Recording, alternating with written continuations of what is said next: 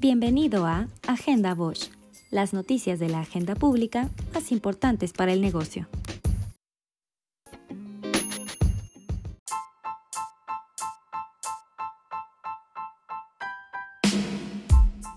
La crisis de energía eléctrica por la reducción del suministro de gas natural ocurrida a mediados de febrero alteró la recuperación en la producción de vehículos ligeros en México y generó efectos adversos al marcar una caída de 29%, de acuerdo con el INEGI.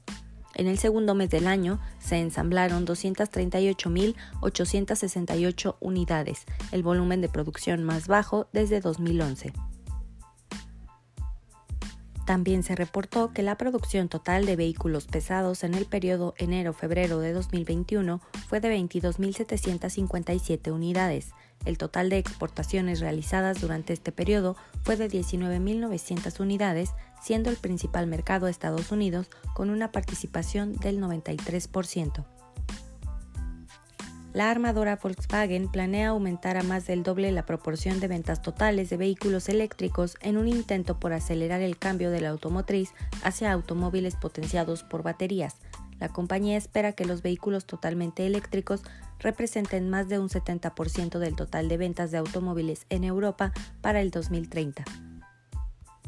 De acuerdo con el INEGI, el Índice Nacional de Precios al Consumidor registró un incremento mensual de 0.63%, lo que ocasionó que en comparación anual la inflación se ubicara en 3.76%, su mayor nivel desde octubre pasado, cuando registró una tasa de 4.9%. Las ventas comparables de los afiliados a la Asociación Nacional de Tiendas de Autoservicio y Departamentales aligeraron su caída durante febrero, al registrar una variación anual de 1.5%. Para un febrero, la caída de 2021 es la más pronunciada desde 2012.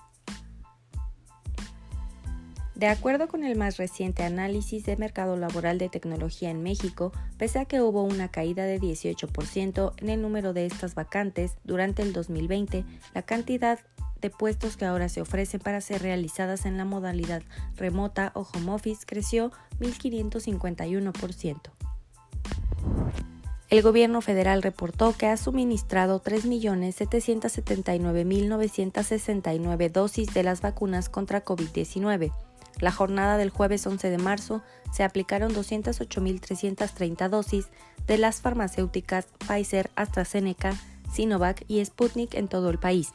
El acumulado de casos activos suma 42.650 y se han reportado 193.142 fallecimientos.